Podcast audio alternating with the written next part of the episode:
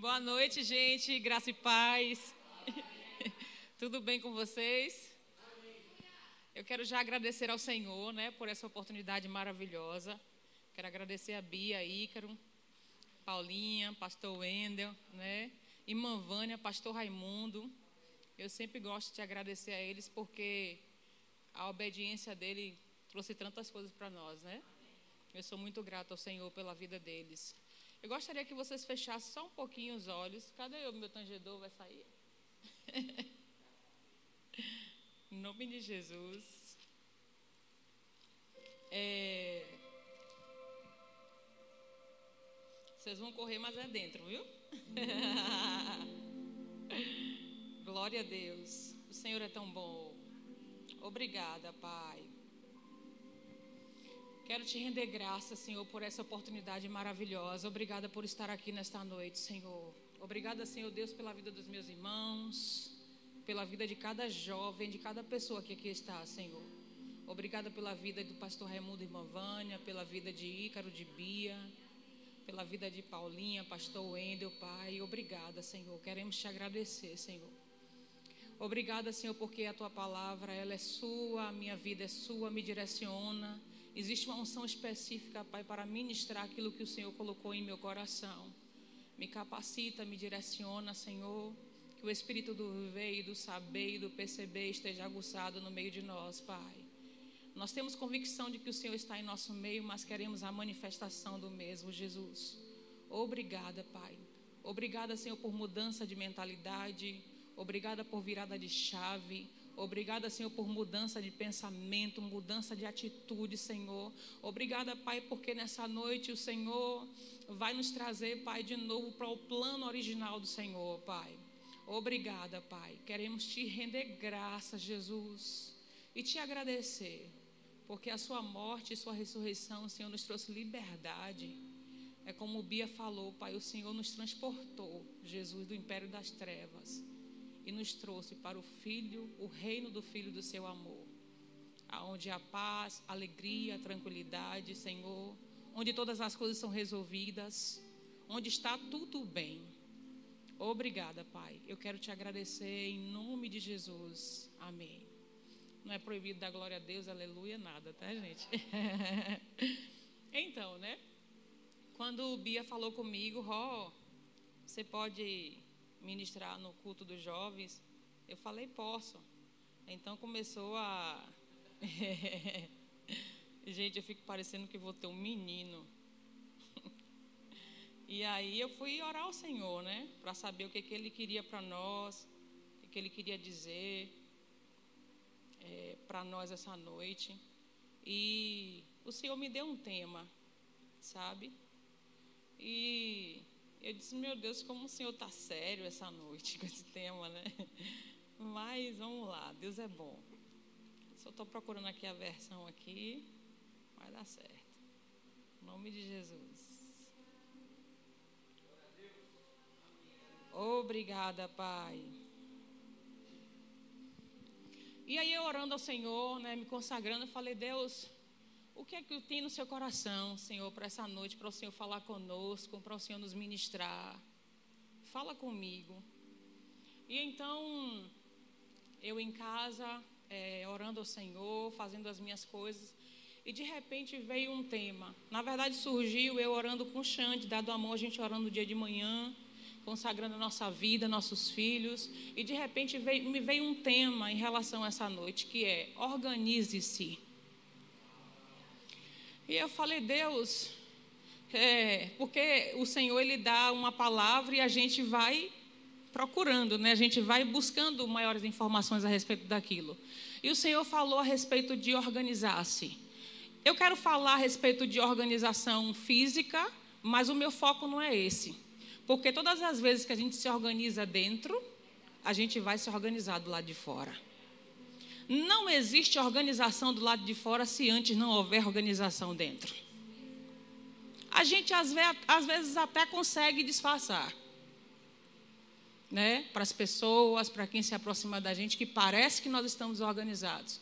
É uma frase que eu costumo muito dizer. Pessoas que andam comigo falam, mulher, se organize. E quando eu falo se organize, não estou falando de cabelo, de roupa, pastor Wendel, não. Muitas vezes estamos tão bagunçados dentro de nós.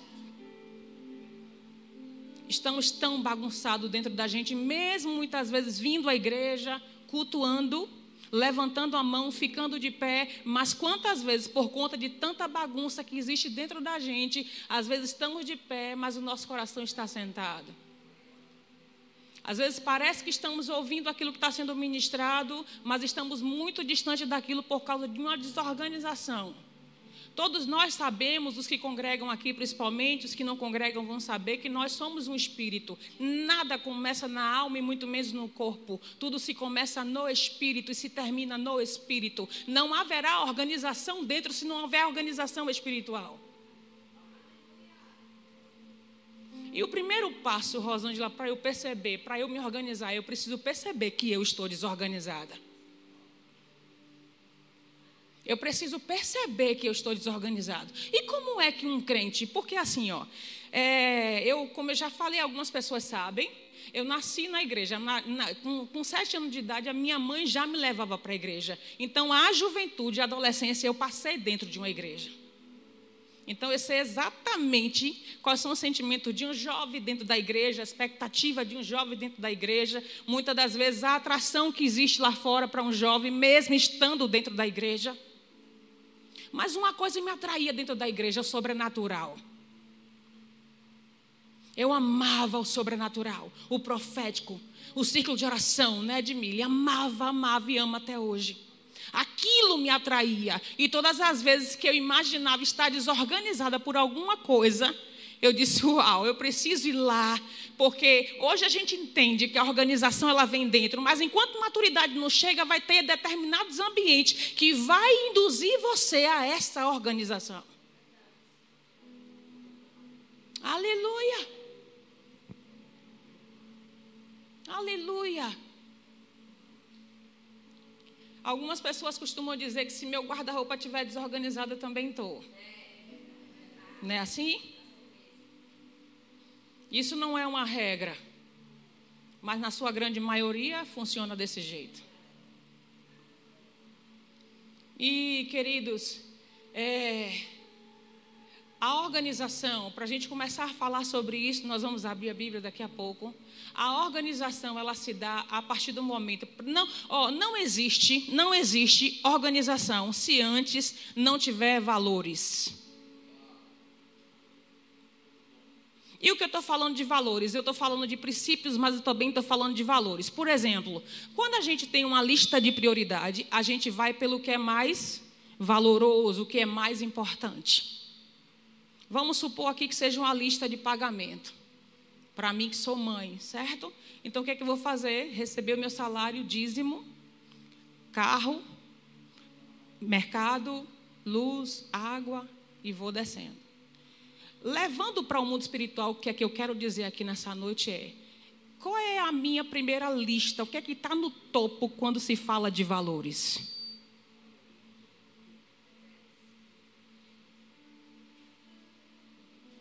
Talvez ninguém corra aqui. Mas está tudo bem, sabe? Eu quero que vocês pensem nessa noite. Eu disse, Deus, eu vou com um vestido bem sério, porque esse negócio é sério hoje à noite.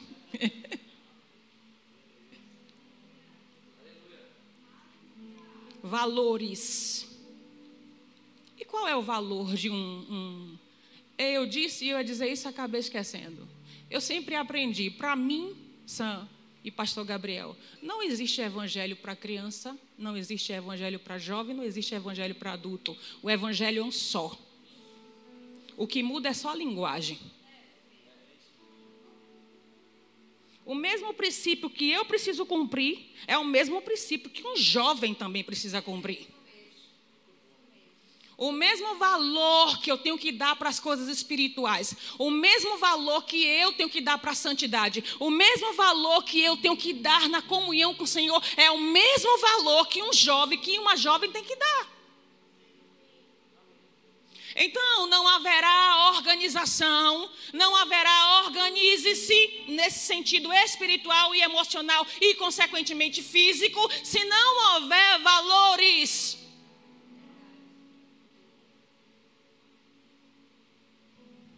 Aleluia.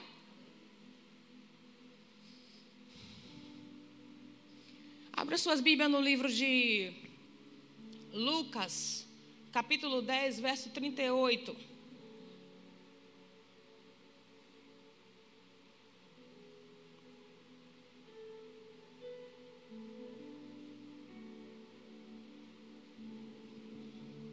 Lucas, capítulo 10, versículo 38.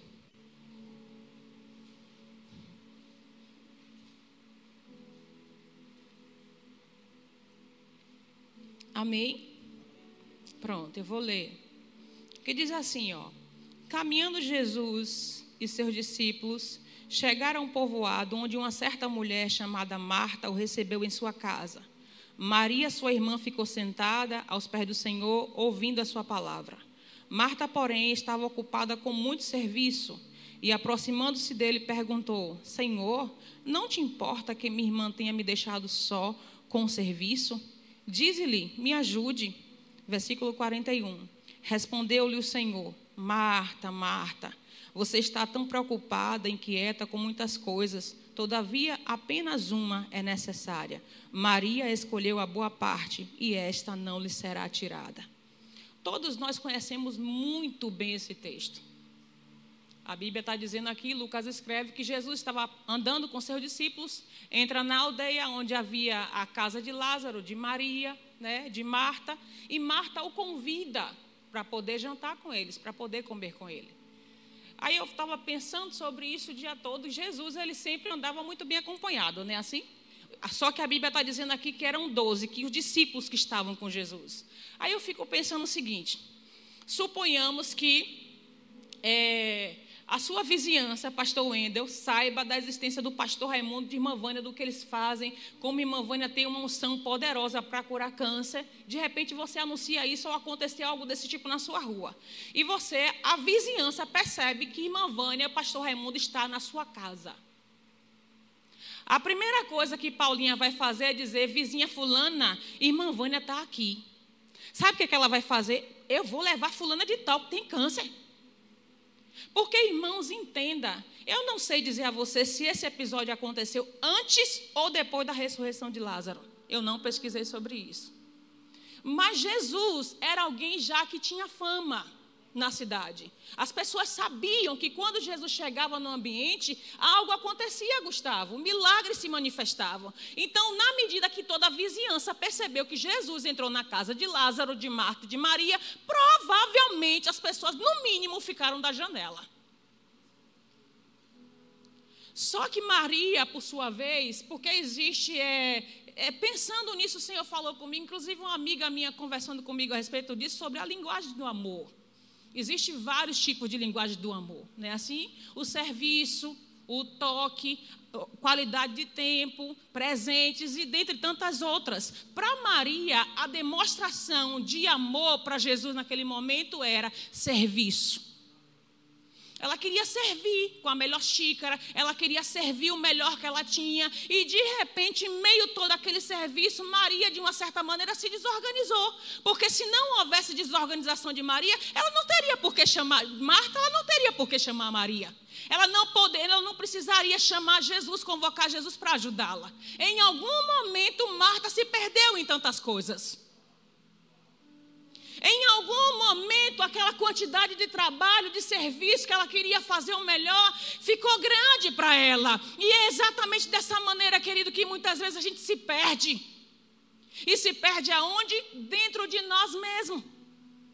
Porque na sua grande maioria, um jovem que pertence a uma igreja, um jovem que frequenta uma igreja, um jovem que há tanto tempo está congregando, sempre Deus usa um profeta para falar a respeito do futuro dele. Sempre Deus usa alguém, a própria palavra, o próprio Jesus Cristo fala a respeito de sonho, a respeito daquilo que ele vai ser, a respeito daquilo que ele vai viver, a respeito da nação que ele vai pisar, a respeito do milagre que vai ser manifestado através da vida dele. Só que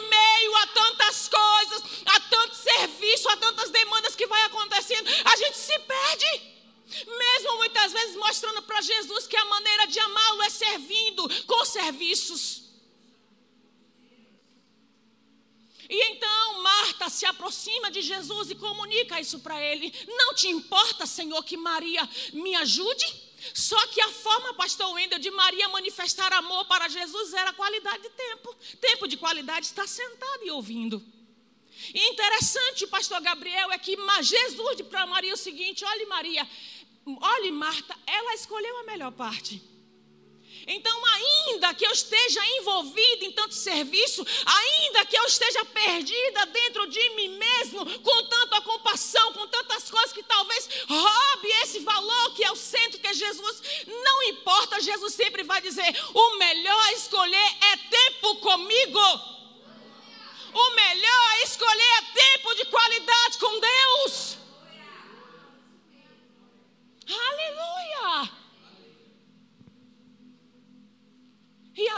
Diz que Jesus, talvez Marta, porque é, é, é, eu não quero de maneira nenhuma endemonizar Marta aqui, porque eu acho que o que Marta fez foi de suma importância. Imagine dentro de uma igreja, dentro de uma casa, a pessoa que não consegue demonstrar amor através de serviço de afazeres, que bagunça seria. Mas o que Jesus estava querendo dizer é, muitas vezes no sentido de valores, como eu acabei de falar para você, qual tem sido a sua prioridade? O que é que tem sido o topo da sua lista? Uma vez que o Senhor já liberou palavras proféticas a respeito de A e de B, o que é que eu estou fazendo para que isso se manifeste, para que isso aconteça? Organize-se. Organize-se. Organize-se. Aleluia. Marta achava que daria conta daquilo tudo sozinha. E ela não está errada, ela queria dar o melhor para o mestre dela, ela queria dar o melhor. Nós também queremos, imagine, eu vou comparar a irmã Vânia e o pastor Raimundo porque é alguém muito especial para nós. Mas imagine esse casal chegar em nossa casa. A gente vai arrancar o melhor, irmão. É o melhor se não tiver xícara, mas na vizinha, Paulinha, irmão, pastor Raimundo, irmã Vânia está aqui. Tem xícara aí, irmão, para mandar. Ainda que eles não sejam essas pessoas que, que ele entende que naquele momento ali é uma fase e aquilo vai passar. O que Jesus queria era tempo de qualidade com Marta e com Maria também. Não se fala de organização se a gente não passar por valores. Não se fala de organização se a gente não passar por princípio, que seria a mesma coisa. Porque se a gente for parar para analisar em várias esferas, em várias esferas, uma pessoa que, uma, um pai de família, qual é o princípio de valor para ele? O que está no topo? Para um jovem que quer casar, o que está no topo para ele?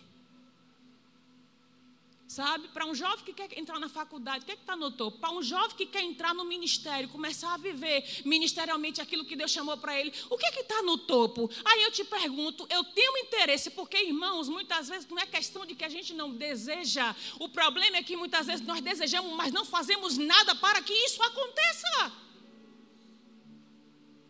Se Deus já disse, se Deus já disse, mas como é que está a minha lista de prioridades? Aleluia.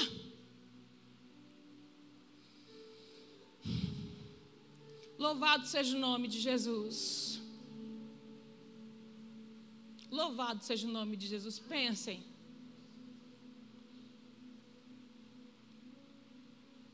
Por mais que Marta Jander achasse que Uau, eu estou fazendo o melhor. Mas Jesus disse para ela: olhe, Maria escolheu a melhor parte. E dela não vai ser tirado. Então, quando a gente fala de organização, vai para valores, no sentido que eu estou conduzindo aqui espiritual, a melhor parte é tempo com Deus.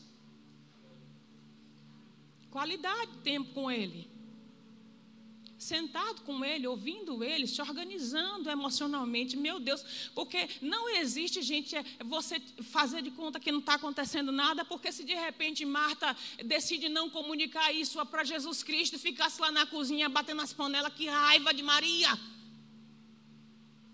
E às vezes nós fazemos isso, por quê? Porque nós não queremos ir até Jesus e dizer: manda que Maria me ajude. Porque a partir do momento que eu vou falar alguma coisa para Jesus, ele é um gentleman, ele vai lhe responder. Ele vai lhe responder.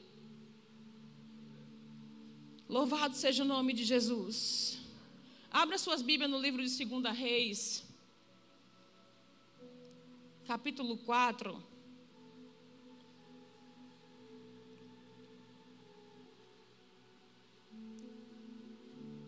Capítulo 4, verso 1.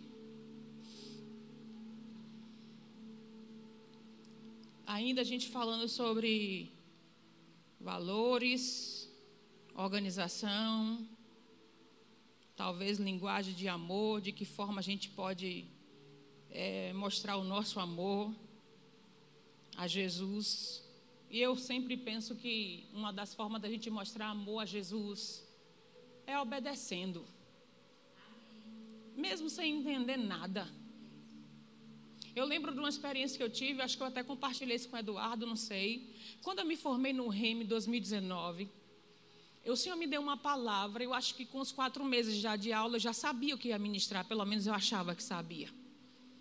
E eu lambia aquela ministração, cheirava aquela ministração, uau, reduzia. Eu me lembro que era duas páginas, começou com duas páginas, e eu fui achando eu tenho que reduzir, porque é dois, dez minutos. E depois Patrícia falou para a gente que seria oito. Eu digo, homem, agora eu vou ter que reduzir para uma linha isso aqui. E fui reduzindo, reduzindo, reduzindo. Eu me lembro que eu ministrava para Heitor, para Miss, ministrava para Xande, mas eu cheirava. Ah, essa ministração está muito cheirosa. Eu cheirava essa ministração, eu amava. Uau, isso está bonito. Muitas vezes a obediência vem mesmo sem a gente entender nada. E aí eu lembro que faltando um dia para a minha ministração, para acontecer aqui no Rema, eu estava em casa. Nesse dia o Espírito Santo veio sobre todo mundo, todo mundo dormiu cedo e eu fiquei na sala. Eu, Jesus, Jesus e eu, e falando para ele o que eu estava no meu coração, já tinha reduzido aquilo e tal. Senhor, me usa, que a unção pegue comigo. E aí eu lembro que eu fechei meus olhos, eu comecei a render graças ao Senhor. Obrigada, Pai, obrigada. Mas muito tranquila, muito satisfeita com aquilo que o Senhor tinha me dado. E eu sei que de repente eu, eu veio uma canção que dizia assim: Eu sou tua casa, tua morada, eu sou teu lar, mudo as coisas de lugar. E eu comecei a repetir isso por umas três vezes mais ou menos. E comecei a orar no Espírito, orar no Espírito, aquela presença tomou conta da minha sala. E aí o Senhor falou comigo. Ele disse: É, Rosângela, você está bem organizadinha aí com essa administração sua, né? Eu falei: Eu estou. Ele disse: Eu quero para mim. Me dê. Eu falei: Aí comecei a ficar grande, né? Eu disse, como é isso, Jesus? em poucas horas para acontecer essa administração, que eu já vi um ano cheirando, e o Senhor quer. Ele, você acabou de cantar. Que eu posso mudar as coisas de lugar. Quando a palavra fala sobre, quando eu falo sobre organizar assim, e de repente nessa organização o Senhor pedir coisas para você, não resista. Não resista. Dê a Ele. Ele sempre vai fazer o melhor. E eu lembro que eu dei, fechei, né? Óbvio, estou sinalizando para o diabo e para os céus. Fechei o papel e disse: está aqui. E eu vou ministrar o que agora? E comecei a render graças ao Senhor e aquela presença tão forte na minha casa. E de repente a palavra veio. Jeremias capítulo 29,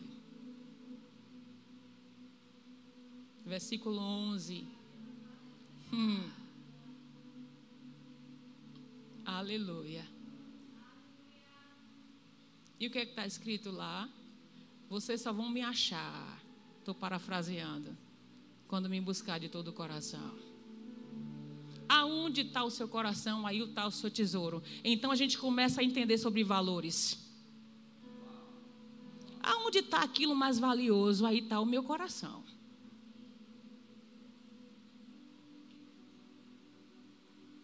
Vamos ler 2 Reis, capítulo 4, verso 1, que diz assim: Certa mulher de um homem dos discípulos dos profetas, de um dos discípulos do profeta, foi falar a Eliseu: Teu servo, meu marido, morreu, e tu sabes que ele temia o Senhor. Mas agora veio um credor que está querendo levar meus filhos como escravos. Verso 2.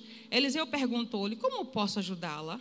Diga-me o que você tem em casa. E ela respondeu: Tua serva não tem nada além de uma vasilha de azeite. Então disse Eliseu: Vá, pede emprestado vasilhas a todos os vizinhos, mas peça muitas. Depois entre em tua casa com teus filhos, fecha a porta, derrame daquele azeite em cada vasilha e vá separando o que você, o que for enchendo. Depois disso, foi, ele foi embora e depois disso ela foi embora, fechou-se a porta fechou-se em casa com seus filhos e começou a encher as vasilhas que eles lhe traziam. Quando todas as vasilhas estavam cheias, ela disse a um dos filhos: Traga-me mais, traga mais uma. Mas ele respondeu: Já acabaram. Então o azeite parou de correr. Ela foi e contou tudo ao homem de Deus, que ele disse: Vá, venda o azeite e pague as suas dívidas, e você e seus filhos ainda poderão viver do que sobrar. Todo mundo, na sua grande maioria, conhece também essa história. A Bíblia está falando a respeito de uma mulher que ficou viúva, ela tinha um marido que ele era discípulo de profeta, provavelmente pertencia à escola de profeta. Então ele cuidava, ele, ele, ele ajudava, né? Talvez, como diz irmã Vânia, tocasse no profético e talvez também estivesse na escola de profeta aprendendo futuramente a respeito desse ministério, a respeito desse dom. E a Bíblia diz que o marido dessa mulher morreu. Né? Engraçado que eu comecei a ler esse texto algumas vezes, que o marido dela morreu, a Bíblia diz que ela estava apenas com uma vasilha de azeite, mas nem o motivo da morte do marido, nem a falta de comida, a escassez, não levou ela até o profeta. Ela não foi até o profeta por causa da morte do marido, ela não foi até o profeta por causa da escassez e da falta, mas ela foi até o profeta porque ela teve medo dos filhos dela serem escravizados. E então ela segue para Eliseu e fala: Olhe, o meu marido, teu servo, ele era muito diligente no que ele fazia, porém ele morreu e me deixou com a dívida. Dívida essa que eu não tenho como pagar. E os credores acabaram de vir até a minha porta dizendo que se eu não pagar essa dívida, eles vão levar os meus filhos como escravo. Então, se, se, tratando de valores, o que era valioso para aquela mulher? Talvez não fosse tanto e fosse a perda do marido, mas talvez naquele momento não era falta, não era escassez, mas a, o desespero dela, o que ela considerava de valioso era a possibilidade dos filhos dela se tornarem escravos. Todas as vezes, irmãos, que não se pode falar. É, como é que eu posso dizer? Todas as vezes que a gente vai falar de valores, uma das coisas que Deus faz, os homens faz e o diabo faz é mexer na nossa estrutura. Quando mexe na nossa estrutura, toca em nossos valores. É por isso que muitas vezes o diabo vem querendo tocar em áreas nossas para que a gente dê a ele valores, princípios. Olha o que Satanás fez com Jesus no monte me dê isso que eu te dou isso. Ele não falou de carro, ele não falou de, de casa no dia de hoje. Muitas vezes ele fala: Eu quero a sua fidelidade, eu quero a sua integridade, eu quero a sua santidade, que eu te dou isso e te dou aquilo. Por quê? Para o mundo espiritual, valores importa. Valores importa. Todas as vezes que Deus quiser mexer na sua estrutura, Ele vai tocar o que você considera de valor, o que você considera de primordial, o que você considera de primeiro da lista no topo. E o que é que nós podemos considerar de primeiro no topo, se não a presença do Espírito Santo, se não a santidade, se não a comunhão com Ele? O que essa mulher tinha de valioso, o que ela tinha muito medo era, pastor Wendel, não pode escravizar os meus filhos. Os meus filhos não podem ser vendidos como escravo. E por causa disso ela procurou aquele que tinha a resposta. Hoje não precisamos mais estar atrás de profeta, mas hoje nós podemos entrar em nossos quartos, fechar as nossas portas e dizer: Deus pode tocar em meus valores, pode tocar naquilo que é mais precioso para mim, pode mexer na minha estrutura. Eu só não quero me tornar escravo do diabo, eu só não quero me tornar escravo dos meus próprios desejos. Aleluia! Aleluia! Oh, louvado seja o nome de Jesus. Qual foi a instrução do profeta? Entra dentro do seu quarto, fecha a porta e derrama o azeite nas vasilhas. Qual é a instrução para nós nessa noite? Entra dentro do seu quarto ou entra dentro de você mesmo e organize-se. Organize-se para viver os propósitos de Deus aqui na terra. Organize-se para viver aquilo que Deus já falou a seu respeito. Organize-se para que Deus venha manifestar a glória dele através de sua vida. Aleluia! Aleluia! Aleluia!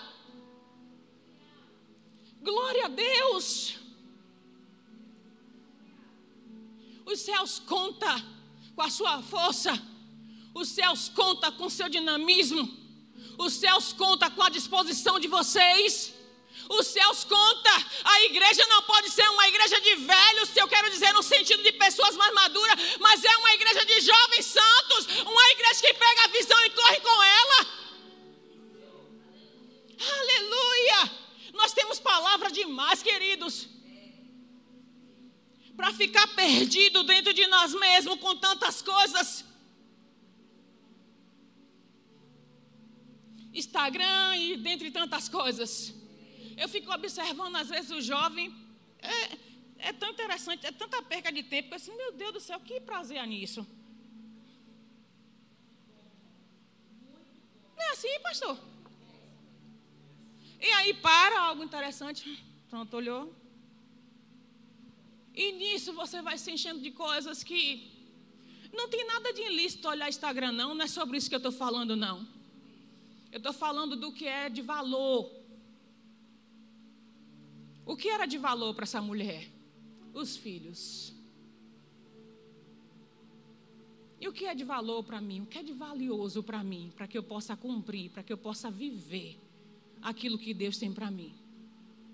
Para que eu possa caminhar naquilo que Deus tem para mim. Para que eu não possa me tornar escravo de nada. Porque a Bíblia diz lá em Gênesis capítulo 2, ou é 2 é 1, verso 26, que fala a respeito do homem, que Deus fez a gente para a gente dominar. Todas as vezes que a gente não tem domínio sobre as coisas, consequentemente seremos escravos dela. É domínio, domínio, eu decido. Eu não sou levada por sentimento, por emoção. Quantas e quantas vezes eu faço isso, agoniada, meu Deus, agoniado. Só que eu paro, eu falei, por que, que eu estou me sentindo assim? Eu preciso parar para me ouvir, não tem nada de errado nisso. Por que, que eu estou me sentindo assim? Por que, que eu estou comendo tanto? Por que, que eu estou comendo tanto? Por que, que eu estou inquieta? Por que um filme não, não, não me segura? Por que, que eu não estou conseguindo ler a Bíblia? Estou dando exemplos. Por que, que eu estou entrando e saindo? Eu costumo dizer, Xande, Xande, estou parecendo uma galinha quando vai botar ovo, um homem, misericórdia. Aí ele fala, vai orar em outras línguas. Essa inquietação, nada está bom. E a partir do momento que houver essa organização dentro de nós, de cada um de vocês, de, dentro de mim, vai ficar fácil arrumar o guarda-roupa, pode ter certeza disso você fica mais seletivo. Muito mais seletivo. Escolhe. Não, não quero ir. Não quero ficar. Porque você está organizado dentro de você. A Bíblia fala a respeito do jovem rico. Eu tenho seis minutos para a gente finalizar. A Bíblia fala a respeito do jovem rico que Jesus encontra com ele, né? Ele vai procurar Jesus, chama Jesus de bom, mestre. Jesus fala: Por que você me chama bom? Ele começa a rotar na cara de Jesus: Olha, todos os mandamentos aí eu faço. E Jesus dizendo para ele: dizendo, Faço, também eu faço, eu faço, eu faço. Está tudo certo aqui na lista de prioridade, está tudo certo. E de repente Jesus fala a respeito da riqueza dele. Ainda falando de valores e organização. E Jesus toca em algo que para ele era muito precioso, valoroso. Por que, que aquele jovem decidiu virar as costas e ir tão triste embora? Porque é, em lista de prioridade, o que ele tinha, os bens que ele tinha, era muito importante. Então não tinha motivo nenhum para ele se desfazer daquilo tudo e seguir Jesus. Foi só isso que Jesus falou para ele, porque ele vem com a conversa. Quantas vezes a gente vai para Jesus dessa maneira, né? É, Senhor, já fiz isso, já fiz aquilo. Mas o Espírito Santo é tão imbatível que ele sabe até quanto é que você tem na sua conta. Epa, você tem aquele valor lá, bora dando. Não é assim, Paula? Ele sabe. Ele sabe. O diabo é um acusador, gente. Não se enganem. Então não pode ter área nenhuma na sua vida e na minha que seja oculto a Deus. Nada. Deus ele não está com chicote na mão para chicotear nem a mim nem a você. Mas é tão importante você ir para ele, Jesus, vacilei de novo. Quando o diabo vier, calado, já contei para meu pai. Não estou abalizando o erro, entende, gente? Mas eu estou falando de comunhão, de intimidade. E principalmente para aqueles que já foram ditos que tem chamada, que é todo mundo aqui. Todo mundo nasceu com ministério. Todo mundo nasceu com propósito. Ninguém nasceu por um acaso aqui. Organize-se. Que hoje seja uma noite de organização. Pastor Gabriel me ajuda ali com louvor ali, me inspira em nome de Jesus. Quem puder abaixar essas luzes aí para a gente ficar à vontade. Eu poderia chamar aqui na frente, mas não é isso que eu quero fazer. Não é essa é a direção que o Espírito Santo tem me dado. Mas eu gostaria que você, onde está aí na sua cadeira, sabe? Olhe para dentro de você, se analise e veja quais são os meus valores. O que é que está no topo da minha lista? O que é que de fato eu tenho dado prioridade? Eu estou organizada? Não estou organizado? Que, que eu devo fazer, Pai, para me organizar, para que eu possa estar não agoniada como Marta, mas tendo tempo de qualidade com o Senhor, ficando a sós com o Senhor, sabe? Não como o jovem rico que, quando foi confrontado, decidiu seguir aquilo que estava no coração dele. A gente não pode de maneira nenhuma ser escravo de nada, porque nós somos livres. Livres para dizer não. Livres para dizer não. Eu lembro de uma certa discussão no bom sentido com meu cunhado, ele falando: vocês têm medo de ir numa festa? Com medo de beber? Comigo, discutindo isso comigo no bom sentido. E eu disse: não, querido, a gente não tem medo de ir numa festa. A gente vai numa festa, vê vocês bebendo, simplesmente não bebe e vai embora. Agora vocês são escravos. Por que eu sou escravo? Eu digo porque muitas vezes vocês saem de casa dizendo que não vai fazer e quando chega lá fazem.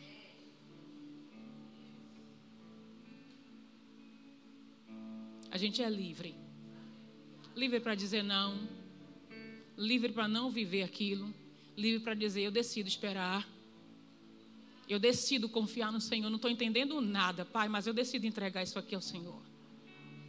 Então feche os olhos de vocês, pastor, canta uma canção aí.